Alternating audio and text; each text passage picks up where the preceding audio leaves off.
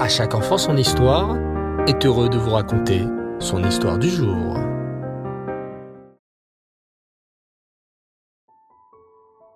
Bonsoir les enfants et Reftov, j'espère que vous allez bien.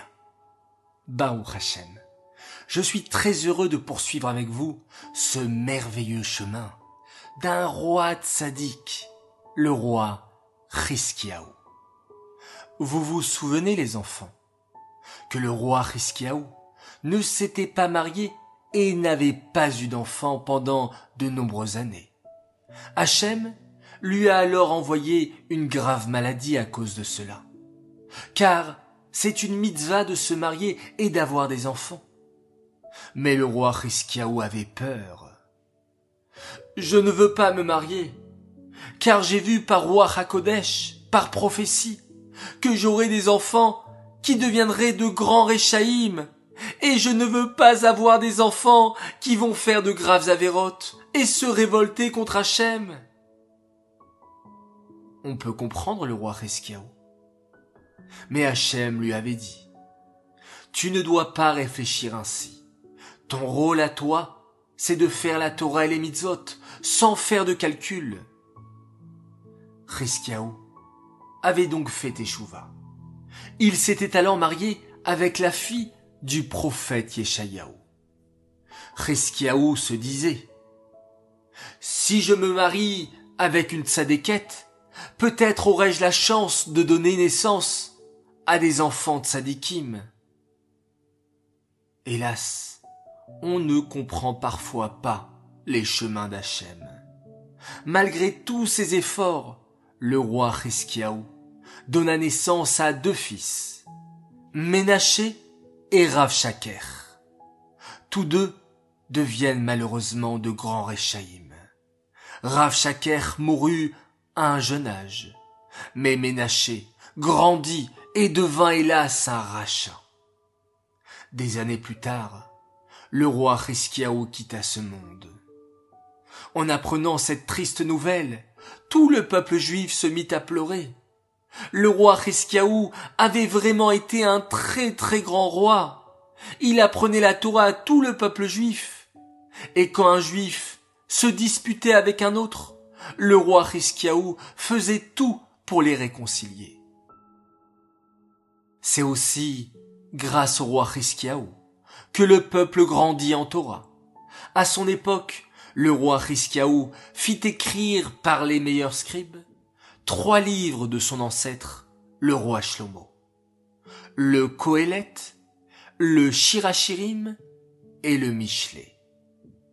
À la mort du roi Hiskiaou, tous les juifs se déplacèrent pour assister à son enterrement. Le roi Hiskiaou fut accompagné par des milliers de juifs et il fut enterré près de ses ancêtres, le roi David et le roi Shlomo.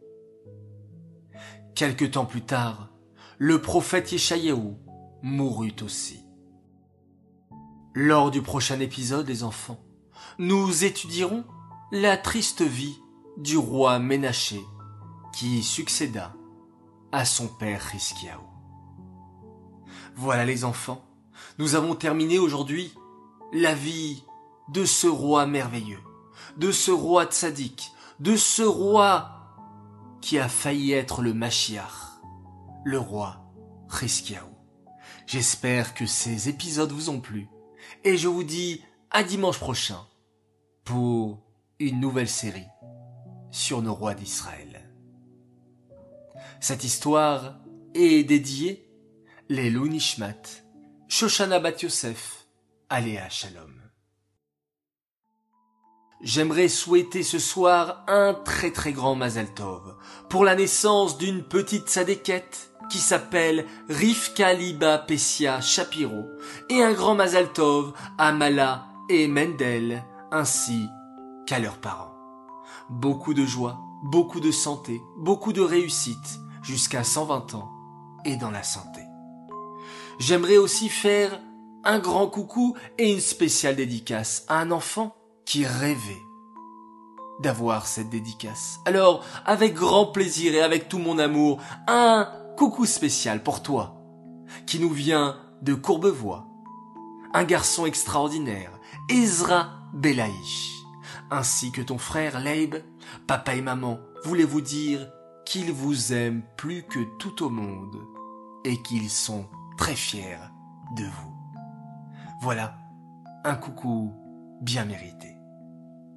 Très chers enfants, je vous dis à tous Lailatov, bonne nuit, merci d'écouter chaque soir, à chaque enfant son histoire, et qu'à travers ces histoires de nos tzadikim, on puisse toujours progresser et évoluer dans le chemin de la Torah et des mitzvot. Alors avant de nous quitter, nous allons compter bien sûr, compter ensemble le Homer. Hier soir et aujourd'hui, le 36e jour du Homer. Ayom, Shisha ushloshim yom, Shem chamisha shavuot, Veyom echad, la Homer, Arachamanu yachazir lanu, Avodat bet amigdash limkoma bimera beyamenu. Amen, c'est là. Laila Tov et on se quitte en faisant un magnifique schéma Israël.